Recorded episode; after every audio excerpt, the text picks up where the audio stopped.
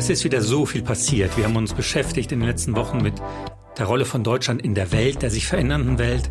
Aber wie viel Welt ist eigentlich immer in den Medien, die dann darüber berichten? Wir haben ja so einige Aushängeschilder, Anchorman, Anchorwoman, wie Pina Atalay und Ingo Samperoni, die vorne stehen. Es hat sich schon ein bisschen was getan in der deutschen Medienlandschaft. Aber ist es genug? Äh, wie divers ist die deutsche Medienlandschaft im Inneren? Ja, Medien und Vielfalt, durchaus eine Frage der Glaubwürdigkeit. Und das ist genau unser Stoff. Es passt perfekt zu uns. Und damit zu Quoted, der Medienpodcast der Zivis Medienstiftung und der Süddeutschen Zeitung, gefördert von der Stiftung Mercator. Wir besprechen das mit Nadja Sabura, Kommunikationswissenschaftlerin und Linguistin. Und dem Journalisten Nils Minkmar. Wenn ich äh, mich zurückerinnere an die vielen, vielen Redaktionssitzungen, an denen ich teilgenommen habe, dann äh, sehen dort die meisten Menschen ungefähr so aus äh, wie ich, hoffentlich besser, aber im Wesentlichen aus akademischem Elternhaus und äh, man fühlt sich so unter sich. Es ist ganz selten, dass da mal jemand kommt, der auch nur aus Ostdeutschland, eine ostdeutsche Sozialisation hat oder gar dessen Eltern aus einem anderen Land kommen oder gar der oder die selber aus einem anderen Land kommen. Und äh, diese Phänomene sind immer ganz schwer zu erklären. Obwohl wir dann ja über Themen reden, die weit über Deutschland hinausreichen. Das war zum Beispiel in diesen ganzen Jahren der Sarrazin-Debatte, der Migrationsdebatte, ähm, der Flüchtlingsbewegung. Immer dieses Seelensuchen, ja, wie sind denn die anderen und was könnte das sein, äh, wenn man woanders auf, aufgewachsen ist, eine andere Religion hat und ich finde, da tut sich die deutsche Medienlandschaft wahnsinnig schwer. Ja, ich frage mich, warum das eigentlich immer noch eine Thematik ist, offen gestanden. Wir reden jetzt seit Jahren über das Thema Vielfalt in Redaktionsräumen und auch Vielfalt in der Berichterstattung. Also einerseits Vielfalt in der Medienproduktion, das, was wir am Ende konsumieren, und natürlich auch in den medialen Strukturen. Und ähm, mich macht das äh, inzwischen ein bisschen fassungslos, möchte ich sagen, mhm. dass wir da nicht schon deutlich und erhebliche Schritte weiter sind. Wir wissen, dass es ähm, bei den ähm, Medienprodukten einen, einen großen Qualitätsschub geben kann, wenn man sich mal mit neuen Themen beschäftigt. Es gibt ja dieses in der Medienwissenschaft so schön genannte Wort äh, Konsonanz. Das bedeutet mhm. nichts anderes, als dass Medien so ein bisschen nach rechts und links spieken und gucken, ah, was hat denn der jetzt gerade auf dem Cover, was ist da eigentlich gerade Leitartikel, was ist wichtig? Ähm, und vielleicht ist es wichtig, da einfach den Blick nochmal zu öffnen. Ja klar, das ist immer die Leitfrage. Was haben die anderen? Haben wir auch was dazu? Warum haben die das schneller? Warum haben wir es noch nicht? Man möchte was produzieren, damit die anderen Journalistinnen und Journalisten in den anderen Häusern das einem nachmachen, dass man da der Lead ist. Aber man vergisst natürlich leicht, dass man ganze Sparten des Publikums da außen vor lässt die eigentlich zu diesen Medien gar nicht mehr finden. Ja, äh, und äh, wir haben ja ein paar Stimmen gesammelt von solchen Personen, die uns das einmal erzählen. Ich wünsche mir, dass ich, wenn ich Fernseher gucke oder sehe, dass mehr Leute, die wie ich aussehen, vielleicht auch da sind. Ähm, ich weiß, es gibt schon welche, aber vielleicht mehr davon. Und das wünsche mir auch nicht nur die Leute, die vor dem Fernsehen stehen, sondern auch hinterm Grund ist auch Leute mit ähm, BOC-Perspektive. Nee, ich denke nicht wirklich, dass wir jetzt in meinem Fall als äh, Schwarzer, als Afrikaner, dass man jetzt an mich denkt oder an meine, an meine Landsleute jetzt irgendwie Sachen ähm, aussendet, die mehr auf uns bezogen sind. Deswegen gucke ich mir auch ehrlich gesagt nicht so viele Nachrichten in deutsches Fernsehen in Anführungsstrichen so, so an. Da habe ich heute noch mit einem Freund darüber geredet, dass es total absurd ist, dass eine kritische Medienöffentlichkeit überhaupt nicht aufgreift, dass es da ein krasses Gefälle gibt, dass jetzt plötzlich Leute Arbeitserlaubnisse bekommen, die gerade erst einreisen, während Leute halt teilweise seit 2015 darauf warten, eine Arbeitserlaubnis zu bekommen. Und das hängt mehr oder weniger damit zusammen, dass wir, dass die in Deutschland als Europäer und Teil von uns gesehen werden und halt irgendwelche Leute aus dem arabischen Raum halt nicht. Das ist offener Rassismus. Ich würde sagen, das würde medial mehr aufgearbeitet werden, wenn mehr Leute, die von dem Rassismus betroffen sind, da halt in den Redaktionen sitzen würden. Klar. Mich macht das ziemlich betroffen, muss ich sagen, das zu hören. Ich kenne das natürlich auch sehr gut in Gesprächen mit Menschen mit internationaler Geschichte. Das ist für mich jetzt nichts Neues, aber trotzdem so in dieser geballten Form ähm, kommt man da noch mal doppelt und dreifach ins Nachdenken. So besonders der letzte O-Ton, muss ich sagen, halt ziemlich in mir nach.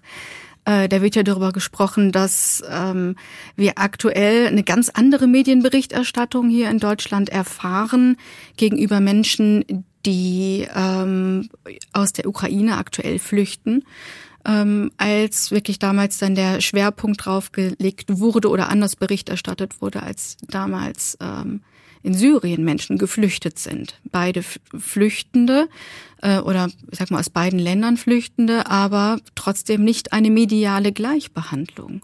Aber warum? Ja, das ist wirklich eklatant. Ähm, da sieht man natürlich auch die Rolle der Medien. Ja, über die Ukraine wird so viel berichtet äh, und äh, man hat dazugelernt, das finde ich gut. Man gibt auch vielen ukrainischen Stimmen äh, das Gehör und auch äh, vielen oppositionellen Russen. Und das wird, finde ich, relativ gut pädagogisch sozusagen aufgearbeitet. Wer sind diese Leute? Man weiß, warum kommen die. In Syrien wurde das überhaupt nicht gemacht. Da wurde ja auch kaum differenziert äh, zwischen äh, äh, den verschiedenen Minderheiten, die es in Syrien gibt, zwischen äh, den politischen Strömungen. Das war so alles ein da drüben und jetzt kommen ganz viele. Und ich glaube, das ist natürlich ein Versagen der Politik gewesen, aber natürlich auch der Medien. Also diese ganze Welt außerhalb von Deutschland, ja, die ist immer, hat so was ganz Bedrohliches. Das ist so ein bisschen diese deutsche Nabelschau, eine ganz alte, finde ich, unselige Tradition des deutschen Provinzialismus, der sich einfach in den Redaktionen, die sich da fortsetzt. So, jetzt haben wir so ein bisschen eine Problembestandsaufnahme gemacht. Ähm, ich möchte da gerne auch noch mal ein bisschen Butter bei die Fische liefern.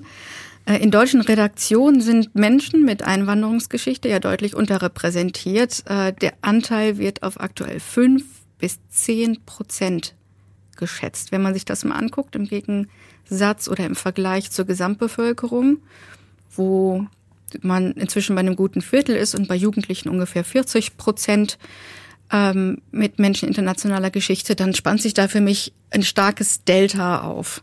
Und die Frage ist natürlich, wie man da rauskommt. Es ist ja nicht so, dass das Thema, über das wir heute sprechen, komplett neu wäre. Im Gegenteil, es wurde ja schon sehr lange Zeit darüber diskutiert, aber mein Eindruck ist, dass es sehr zäh ist ähm, und dass die Fortschritte viel zu langsam gehen und dass es ein allgemein eine sehr große Problematik ist, wo es sich lohnt, immer nochmal doppelt und dreifach hinzugucken.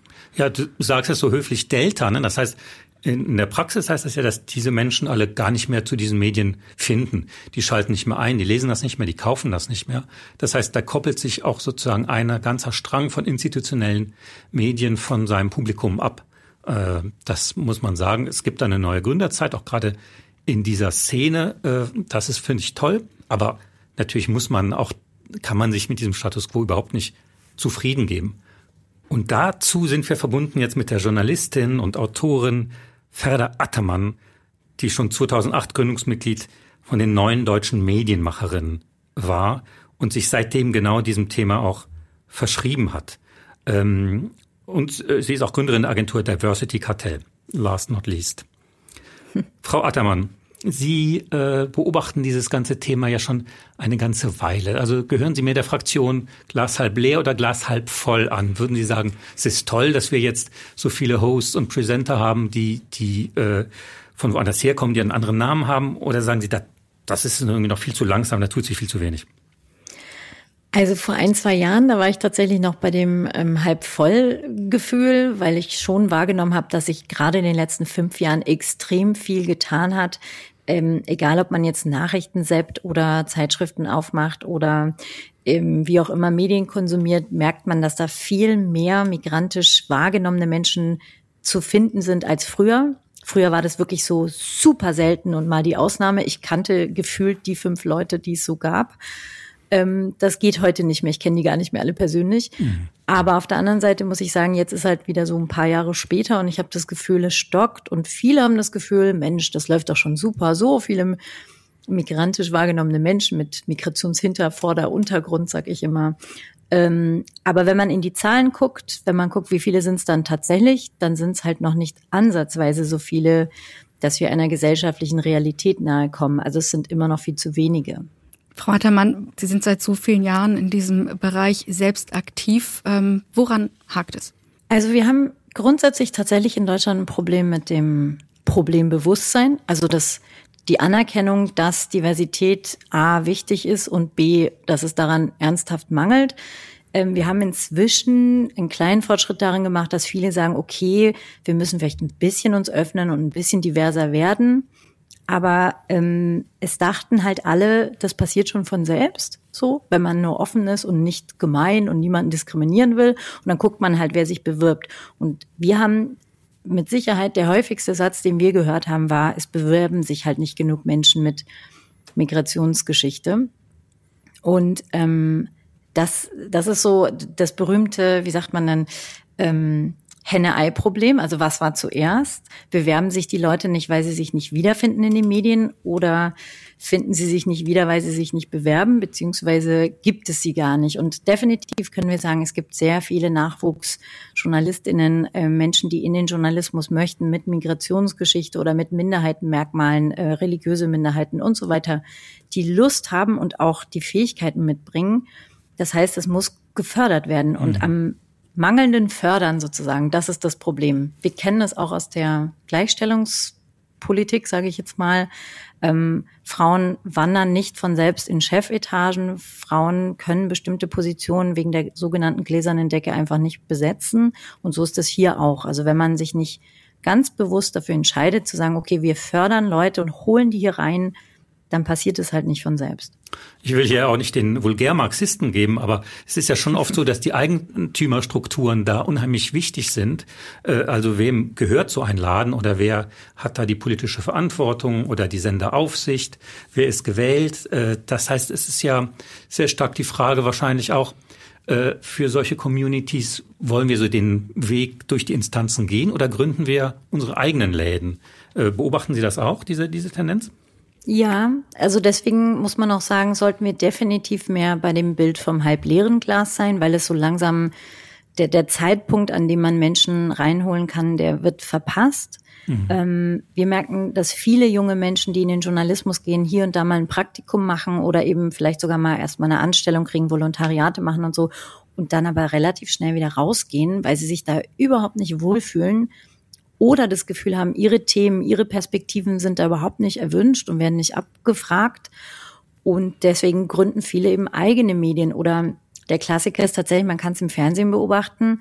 Ähm, da kann man ja natürlich nicht so schnell einen eigenen Sender gründen. Mhm. Also passiert bestimmt vereinzelt auch. Mit YouTube und so weiter kann man das vielleicht schon vergleichen. Aber, aber bei, was Fernsehen angeht, ist es so, die Leute gucken dann halt Streamingdienste, weil sie sich dort eher wiederfinden. Und ähm, wenn man das Angebot gar nicht erst schafft, dann verliert man tatsächlich nicht nur die Zuschauenden oder Konsumentinnen, Medienkonsumentinnen, sondern eben auch die Leute, die Interesse haben, in dem Medium überhaupt zu arbeiten.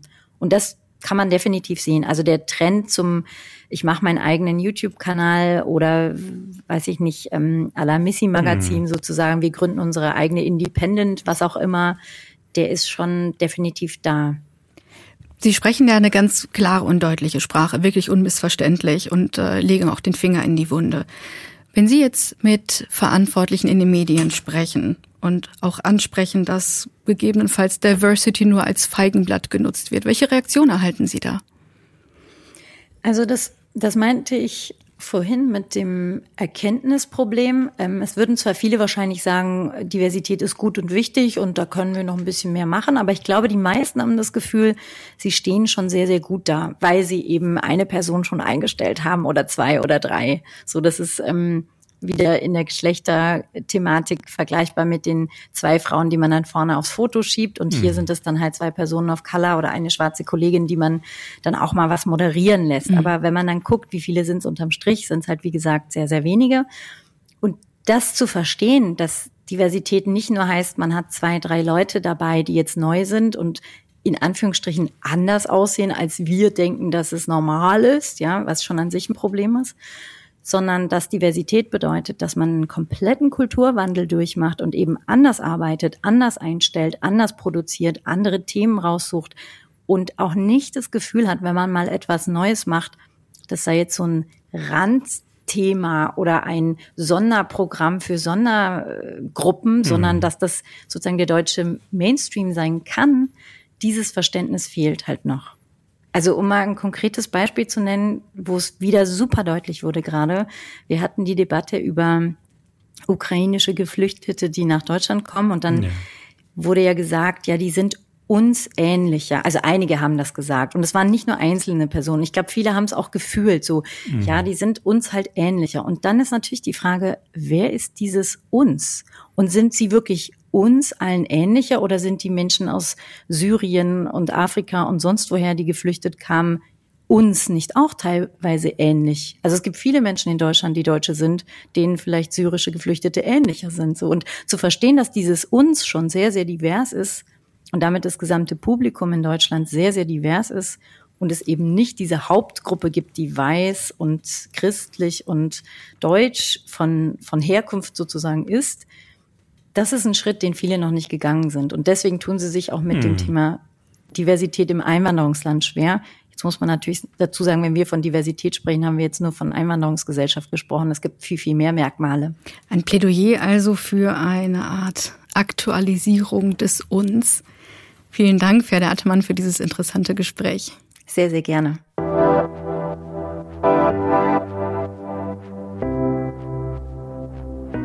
Das setzt natürlich eine große Souveränität voraus, ne, was Ferdi Attermann da vorschlägt, äh, dass man mal ganz äh, zur Seite tritt, ganz andere Themen aufwirft. Die meisten äh, Medienhäuser, die ich kenne, sind doch arg unter Druck und äh, das ist einfach das Kennzeichen für Qualität. Ja, wenn man dann so souverän sagt, wir machen jetzt das und das. Die meisten allerdings machen so Umfragen und sehr viel Marketing und fragen bei den Leuten ab, was wollt ihr denn?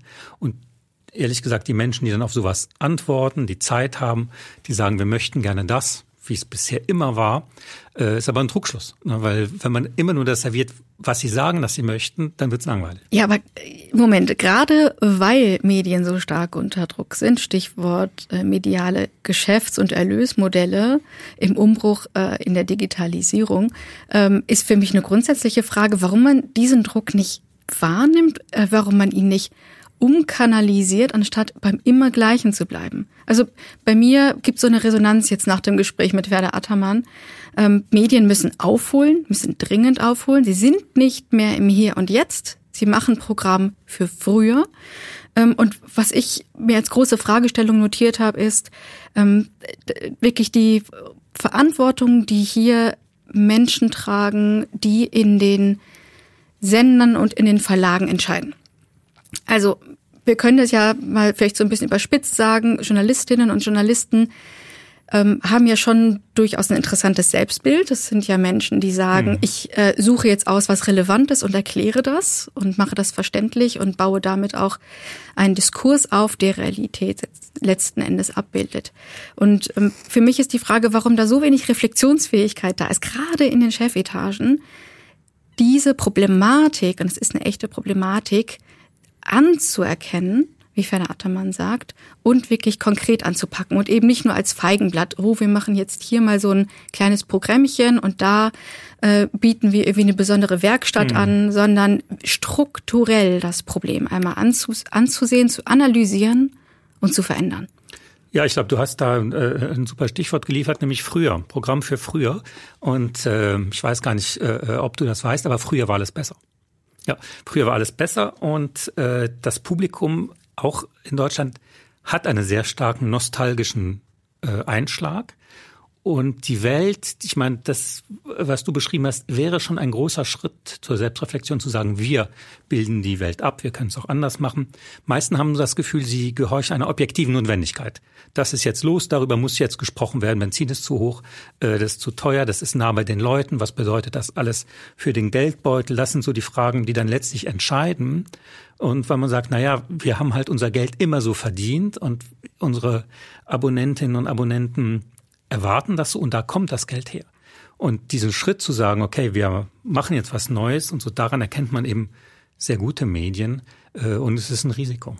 Ja, aber das Geld liegt ja auch bei den jungen Zielgruppen. Es gibt ja einen ganz klaren Bedarf bei jungen Menschen, egal ob mit oder ohne internationaler Geschichte, die bereit sind, Geld dafür auszugeben, um wertige vertrauenswürdige Inhalte zu haben und zu konsumieren. Und da verstehe ich verstehe es einfach nicht, wie man sich auf eine Art und Weise da ja fast sperren kann oder man kennt es äh, von diesen drei Affen irgendwie Ohren, Augen, mhm. alles einmal zumachen, äh, als ob die Welt sich draußen nicht weiterentwickeln würden und wir längst in einer Normalität und Realität sind, die Vielfalt nur so ruft. Ist wirklich ein Problem der Illusion des Selbstbildes ein bisschen in der deutschen Gesellschaft, äh, dass die man immer gesagt hat jahrzehntelang äh, von die Älteren erinnern sich vielleicht noch an Helmut Kohl, ja, dass man sagt, Deutschland ist kein Einwanderungsland. Das heißt, diese Illusion, dass man aus den deutschen Provinzen die Menschen so aus dem Boden gewachsen sind äh, und nicht hierher gekommen sind. Natürlich, die Menschheit ist nicht in Deutschland entstanden, sondern irgendwo auch immer hier eingewandert, schon immer. Äh, das sind so, das hat auch unheimlich viel mit Pädagogik zu tun und ähm, ja mit einer Konfrontation. Leute, wir sind hier auf der Welt auch nicht alleine. Ähm, das Problem haben ein bisschen alle europäischen Länder, muss man sagen, dass man immer noch denkt, aber früher und so. Aber natürlich sind auch die Repräsentationen falsch. Und Diversität war früher ja auch schon immer da. Sie war halt nur anders ja begriffen, weil, weil man keine Flugzeuge hatte und, und nicht die großen Schiffe, mit denen die Leute in diesen Zahlen kamen, sondern früher war eben der Eingewanderte, war eben der Protestant. Und Diversity heißt auch heute noch in manchen äh, Redaktionen von Konzernen, wir haben doch auch einen Protestanten oder wir haben doch auch einen Katholiken, wir haben auch einen Ossi. Ähm, das ist schon geübt, aber dass man das nochmal einen Schritt weiterdenken muss und sich zu der Welt öffnen muss, das ist wirklich eine gesamtgesellschaftliche Aufgabe. Zur Welt öffnen. Ähm, ein wunderschönes Bild. Ähm, gleichzeitig möchte ich noch gerne ein anderes schönes Bild, was du gerade gesetzt hast, aufnehmen. Aus dem Boden gewachsen. Aus dem Boden gewachsen. Ich muss da ein bisschen an meine Geschichte denken. Mhm. Ähm, wenn Menschen meinen Namen hören, ähm, und ich anfange mit ihnen zu sprechen, dann habe ich durchaus des Öfteren in meinem Leben gehört, sie können aber gut Deutsch mhm. sprechen. So. Ähm, das ist ja schon mal eine ganz schwierige Art und Weise, auf Menschen zuzugehen, auch wenn es vielleicht wohlfeil oder wohlmeinend ist. Ähm, aber ich frage mich trotzdem, wie das eigentlich aussieht mit dem Thema Vielfalt in Medien, wie man das abbilden kann. Ähm, ich habe da mal was rausgesucht. Äh, es gibt da eine Studie der Uni Mainz und äh, des Reuters Institute von 2019. Und da gaben Redaktionsleitungen an erster Stelle als Hinderungsgrund für eine Beschäftigung an mangelnde Sprachkenntnisse. Mhm das hat mich ein bisschen sprachlos gemacht, weil es gibt ja sehr viele, die sich bewerben auf ein Volontariat oder auf eine Stelle, die in der zweiten oder dritten Generation sind. Und vielleicht wagen wir immer so ein bisschen einen europäischen Blick, Nils, ähm, ob das ein deutsches Phänomen ist, ähm, ob wir uns hier letzten Endes auch äh, dem Nachwuchs versperren und in unseren Kasterlen, in unseren Schubladen drin bleiben oder ob das wirklich ähm, allgemein ein Phänomen ist. Ich glaube, alle europäischen Nationalstaaten, die früher mal irgendwie ein großes Imperium hatten, tun sich im Moment wahnsinnig schwer mit dieser Phase der Globalisierung und diese, wir haben es im Brexit gesehen, wir sehen es in so vielen anderen Ländern, dass man irgendwie so eine Art die Geschichte umschreibt in irgendwas Besseres und daraus die Zukunft ableitet. Äh, und das ist in den Medien unheimlich stark vorhanden, finde ich immer noch, bedauerlicherweise. Äh, auch in der Frage, was mutet man dem Publikum zu, weil sie dann sagen, oh, dann kriegen wir wieder so böse Briefe und dann hört er sich vielleicht anders an oder sie versprechen sich mal und so. Dabei ist diese, meine Erfahrung ist immer, wenn man dem Publikum wirklich was zumutet und sagt, wir haben jetzt eine andere Situation, wir haben jetzt mal jemanden anderen, wir probieren das jetzt mal aus, ist eigentlich, ist eigentlich, ja, die Zivilgesellschaft sozusagen weiter als äh, die Institution und leider auch als die Medien. Erinnert mich ein bisschen an das Wort normkonform. Das nutze ich da immer ganz gerne in den Zusammenhang. Menschen äh, mit internationaler Geschichte, die sich in den Medien finden, finde ich oft geschliffen, wenn ich das so sagen mhm. darf. Ähm, also die, das, was sie besonders ausmacht, ihre ähm, Perspektivenvielfalt, die sie mit einbringen, ähm, ihre damit verbundene Gedankenvielfalt, finde ich nicht immer, dass es wirklich perfekt eingelöst werden kann oder dass ich da wirklich mehr sehe. Ich wünsche mir das sehr. Ja, es ist auch, äh, jeder Mensch ist ein auch verschieden, auch mit internationaler Geschichte gibt es ja welche, die möchten ganz gerne ganz klassisch deutsche Finanzpolitik äh, beschreiben in ihrem Job und interessieren sich jetzt gar nicht groß für die Welt oder die Kultur der Herkunft ihrer, ihrer Eltern. Auch das ist ja völlig okay. Ne? Man muss ja da nicht so einen äh, äh, Quotenmenschen haben, der dann die ganze Welt abbilden muss, sondern das ist natürlich super, wenn das im Austausch stattfindet. Also ich habe schon so viele bescheuerte Redaktionssitzungen gehört, wo man sich Gedanken gemacht hat, äh, wie der Ausländer an sich wohl so tickt. Oh Gott. Es hätte wohl die Ernsthaft? Naja, oh Gott. hätte wohl die Hälfte äh, der Redezeit arg verkürzt, wenn man einfach mal gefragt hätte. ich bin jetzt ein bisschen sprachlos. Ähm, ich kann es mir aus meiner Lebenswelt überhaupt nicht vorstellen.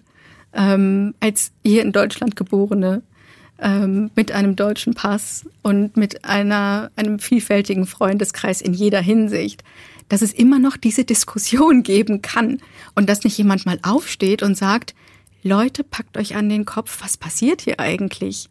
Wir sind der Berufsstand, der sich rühmt, besonders reflektiert zu sein, aber wir können nicht in der Hinsicht weiter als unsere eigene Nase schauen. Also ja, ich bin gespannt, wie sich das ganze Thema weiterentwickelt. Ähm, eine ein Aspekt, den Ferda Attermann genannt hat, möchte ich ganz gerne auch noch mal schnell aufgreifen. Äh, und zwar, dass es inzwischen viele ähm, eigene Medienprojekte gibt, entlang verschiedenster Plattformen, sehr oft verbunden mit Social Media, also auch eine sehr interaktive Form, mit dem eigenen Publikum umzugehen, wo wirklich nochmal neue Themen verhandelt werden. Und ich finde interessant, am Beispiel beispielsweise von Rise and Shine, einem Podcast, hm, ja. Ähm, der wirklich fantastisch ist, ähm, der sich mit deutschen Themen auseinandersetzt, was man dort lernen kann, wie anders dort Themen besprochen werden, äh, wie umfassend dort nochmal die eigene Perspektive erweitert wird. Das ist ein gutes Beispiel dafür, wie sehr solche Perspektiven auch in den Redaktionen viel präsenter sein sollten. Äh, den Link zu Rise and Shine finden Sie in den Show Notes zu Quoted. Und dazu noch mehr Links und Infos über die Repräsentation von kultureller Vielfalt in den Medienhäusern. Ich denke, das können wir so stehen lassen. Es war doch wirklich eine Menge Stoff und äh, ja, viel zum Weiterdenken. Ja, bis zum nächsten Mal also. Wer weiß, was bis dahin wieder passiert ist. In Quoted, der Medienpodcast, eine Kooperation der Zivis Medienstiftung für Integration und kulturelle Vielfalt in Europa und der Süddeutschen Zeitung, gefördert von der Stiftung Mercator. Und wenn es Ihnen gefallen hat, abonnieren Sie uns gerne. Alle zwei Wochen gibt es eine neue Folge.